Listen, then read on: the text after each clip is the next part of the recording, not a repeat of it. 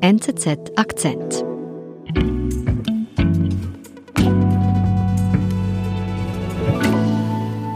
Tatsächlich stehen wir hier auch vor den Scherben auf jeden Fall einer persönlichen Regentschaft, vielleicht auch vor der Monarch Zukunft der Monarchie in Spanien.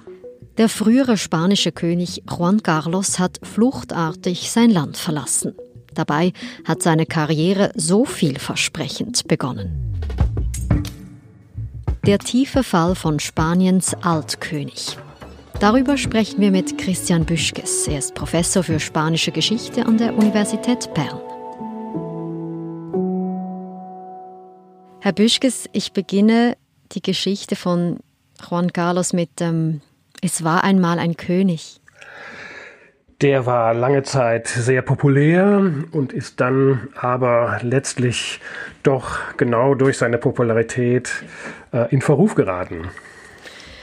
Wo beginnen wir mit der Geschichte von Juan Carlos? Da müssen wir zurückschauen in die 1940er Jahre, als der damalige spanische Diktator Franco auf die Idee kam, seinem Regime eine seriösere Ansicht zu verpassen und für eine Nachfolge zu sorgen. Das heißt, er begab sich auf die Suche nach einem Monarchen. Spanien ist mit vielen Wunden aus dem Bürgerkrieg äh, hervorgegangen. 1939 haben die Nationalisten unter Franco eben ähm, die Auseinandersetzung gewonnen und es begann dann erst einige Jahre ein, eine Verfolgung politischer Opponenten, eine Gleichschaltung, ein Verbot von Parteien etc. Arriba das heißt ein sehr restriktives Regime, das dann aber so langsam ab der Mitte der 40er Jahre anfing, sich zu öffnen. Aber eben Spanien blieb lange Zeit ein sehr abgeschottetes Land, sehr konservativ, mit einer großen Bedeutung der Kirche etc. Und entsprechend konservativ ist auch äh, Juan Carlos dann unter der Kontrolle des Diktators aufgewachsen. Wie muss man sich das Leben von Juan Carlos zur Zeit der Franco-Diktatur vorstellen? Auch diese Ausbildung, wie lief das? Naja, er war ein sehr behüteter, kleiner, blonder, lockiger Knabe, wie man so lesen kann, ein gehorsamer Schüler, der unter Francos Augen dann erst das Abitur machte. Dann war er auf verschiedenen Militärakademien in Spanien. Dann hat er studiert, verschiedene Fächer, wie das für einen König in der damaligen Zeit auch üblich war. Juan Carlos ist zu der Zeit Prinz. Wann wird er König? König wird er natürlich letztlich erst äh, von Francos Gnaden vorgesehen mit dem Ableben von Franco selbst im Jahre 1975.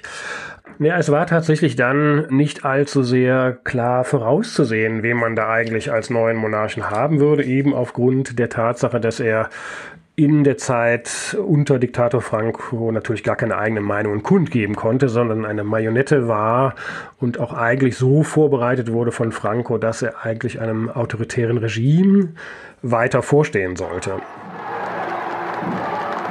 Bei seiner Thronantrittsrede 1975 hat er nochmal Franco ausdrücklich gelobt. los principios del movimiento nacional y demás leyes fundamentales del reino. Die Bewährungsprobe aber, nicht auf welcher Seite er wirklich steht, kam dann eben im Jahr 1981, als es einen Militärputsch gab. Was dort passierte am 23. Februar 1981, dort stürmte eine Anzahl Angehöriger der Armee, ähm, die eben noch der Franco-Diktatur nachtrauerten, äh, unter Führung General Minanz del Bosch das Parlament, nicht, unterstützt auch von einer Polizeitruppe der damaligen Guardia Civil. Dann, und man schoss im Parlament, nicht, die Abgeordneten ducken sich, das sieht alles sehr dramatisch aus. Im anderen Teil des Landes fuhren auch Panzer auf ähm, und dann ja, gab es zuerst eine Pattsituation, nicht, was passieren sollte. Und auch der König war sich wohl, so wie man äh, heute weiß, zunächst nicht ganz sicher, hat sich erst nochmal rückversichert, wie so die anderen äh, politischen Lage und auch das Militär insgesamt ähm, hier sich stellte und hat dann aber nicht äh, mit einiger Stunden Verzögerung dann aber ganz klar den Putsch verurteilt und äh, dann eben auch äh, mit intensiven Gesprächen, mit einer Fernsehansprache ähm, die Demokratie verteidigt und die Putschisten eben zur Aufgabe aufgefordert. La corona, símbolo de la permanencia y unidad de la patria, no puede tolerar en forma alguna acciones o actitudes de personas que pretendan interrumpir por la fuerza el proceso democrático que la Constitución votada por el pueblo español determinó en su día a través de referéndum. Zugleich, das war mindestens genauso wichtig, hat er eben auch stundenlang in seinem Arbeitszimmer Gespräche mit Offizieren durchgeführt, um eben hier für klare Verhältnisse zu versorgen und eben auch die Militärleitung davon zu, zu bringen, diesen Putsch eben nicht zu unterstützen. Und das war letztlich der entscheidende Punkt, diese langen Verhandlungen, die er dort äh, geführt hat. Das heißt, dass dieses Jahr 1981 den Höhepunkt darstellt seiner Popularität und seiner politischen Bedeutung. Allerdings ähm, sollte dieses positive Bild in der Öffentlichkeit so nicht Bestand haben.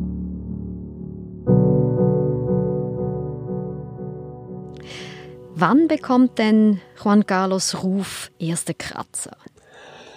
Also es gab in den 2000er Jahren dann schon erste Gerüchte über äh, Affären insbesondere, dann aber eskaliert es, kann man ganz klar sagen, im Jahre 2012 angesichts einer luxuriösen Safari in Botswana ähm, man muss sich vorstellen, dort ein Mitglied der europäischen Monarchien, ein König, der einerseits eine Geliebte, eine heimliche Geliebte mit auf diese Reise nimmt, auf der anderen Seite sich an einer Elefantenjagd beteiligt und sich doch doch noch ablichten lässt von der Presse mit einem Fuß auf einem toten Elefanten und dem Gewehr in der anderen Hand. Dieses Bild wurde wirklich zu einem Emblem der Verfehlungen ähm, des Königs.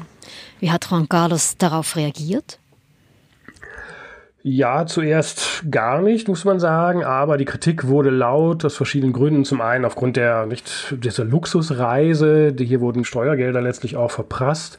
Auf der anderen Seite ist es eben auch so, dass ähm, Juan Carlos zur damaligen Zeit eben auch Ehrenpräsident des World Wildlife Funds war, also einer Organisation, sich, die sich um wilde Tiere kümmert und es natürlich nicht sehr gut ankam, dass da jemand auf Elefantenjagd geht. Das hat international, nicht nur in Spanien, große Wellen geschlagen, sodass der Druck sehr groß wurde und er sich dann äh, bereit erklärt hat, äh, sich öffentlich zu entschuldigen. Das hat er auch gemacht. Lo siento mucho me he equivocado y no volverá a ocurrir. Man konnte eben doch sehr deutlich sehen, dass er eigentlich die Welt nicht ganz verstanden hat, nicht, dass er sich diese Dinge nicht leisten kann als prominente Figur und jemand, der eben das Leben in vollen Zügen genießt. Und so blieb eben dann letztlich dann doch der Schaden auch haften, trotz dieser Entschuldigung. Der Schaden blieb haften. Was hatte das konkret für Konsequenzen damals? Zum einen war das positive Bild, das es eben noch jahrelang von ihm gegeben hat, deutlich angeknackst. Die Presse wurde eben zunehmend aufmerksam, auch gerade was das Thema der heimlichen Geliebten anging.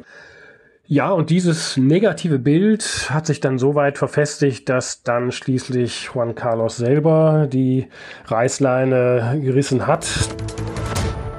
We're live now. We're joining the abdicating King Juan Carlos of Spain, who's giving his reasons to the Spanish public live in television from Zarzuela. Das heißt, er ist dann aus eigenem Entschluss 2014 zugunsten seines Sohns Felipe zurückgetreten. Ähm, ganz klar mit dem Ziel dann auch eben aus dem Blickfeld der Presse zu geraten und eben auch die Monarchie die doch hier Schaden gelitten hatte im Ansehen, äh, dann deutlich vor weiterem Schaden durch sein Privatleben zu bewahren. Aber die Skandale, die haben kein Ende gefunden mit der Abdankung des Königs. Ja, der Höhepunkt des Skandals ist eigentlich erst vor kurzem erreicht. Genau gesagt, im März dieses Jahres, da wurde eben publik, dass Juan Carlos verschiedentlich Schmiergeldzahlungen äh, angenommen hat äh, bei der Beschaffung öffentlicher Bauten im In- und Ausland, aber vor allem eben beim Bau einer Eisenbahnstrecke in Saudi-Arabien. Dafür hatte er schon 2008 100 Millionen Euro, äh, Dollar genau gesagt, bekommen und diese Gelder dann zum Teil auch an seine äh, Vertraute und Geliebte, seinen Wittgenstein weitergereicht. Und das ist erst im März dieses Jahres wirklich an die Öffentlichkeit geraten und damit war dann eben auch der Tiefpunkt und auch das Ende, wenn man so will, des öffentlichen Ansehens des Königs erreicht. Also wir sprechen von Korruption, Geldwäsche, Steuerhinterziehung. Ähm, was könnte Juan Carlos denn drohen?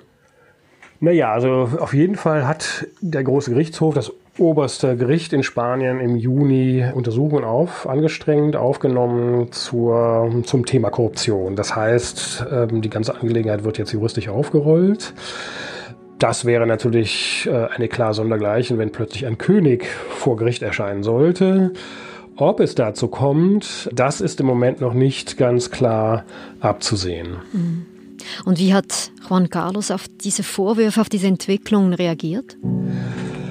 Er ist geflohen, könnte man sagen. Das heißt, das sind ja die Nachrichten der letzten Tage, dass König Juan Carlos das Land verlassen hat und auch unter relativ mysteriösen Umständen. Mittlerweile äh, gab es Gerüchte, wo er denn überall geblieben ist und äh, wo er dann letztlich landen wird, ähm, im arabischen Raum zurzeit unterwegs. Das ist natürlich als Schuldeingeständnis von einem Teil der Presse gesehen worden. Aber es hat wohl auch politischen Druck gegeben. Wie werten Sie denn die Flucht von Juan Carlos? Ja, letztlich ist es tatsächlich der, äh, manche sagen der Sargnagel auf einer Karriere, die so vielversprechend begonnen hat äh, in den 70er Jahren. Tatsächlich stehen wir hier auch vor den Scherben auf jeden Fall einer persönlichen Regentschaft, vielleicht auch vor der Monarch Zukunft der Monarchie in Spanien. Was bedeutet denn dieser Skandal für den Ruf der spanischen Monarchie? Ja, dieser Tiefpunkt bleibt natürlich nicht unkommentiert. Es hat immer auch schon auf anlässlich der verschiedenen Verfehlungen, Affären etc. auch eine kritische Seite, insbesondere von linken politischen Gruppierungen in Spanien gegeben, die eben auch für eine Abschaffung der Monarchie plädiert haben. Auf der anderen Seite sind es vor allem die konservativen Parteien, die seit jeher eben an der Monarchie festgehalten haben.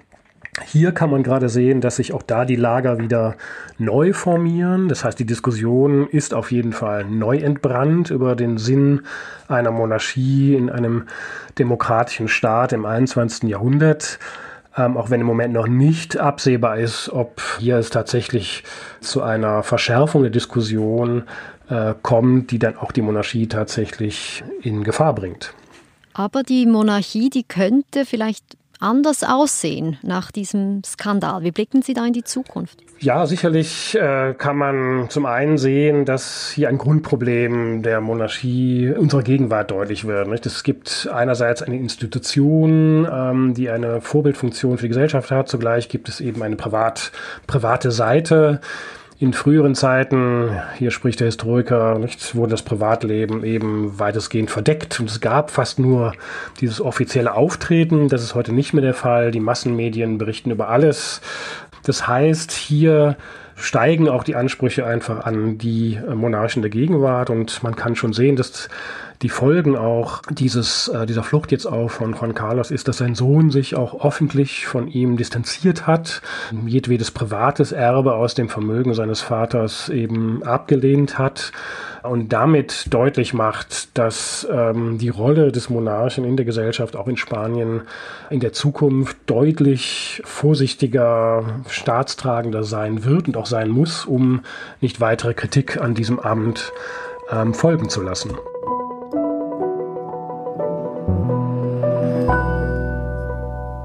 Herr Büschkes, vielen Dank für das Gespräch. Danke auch. Das war unser Akzent. Ich bin Nadine Landert.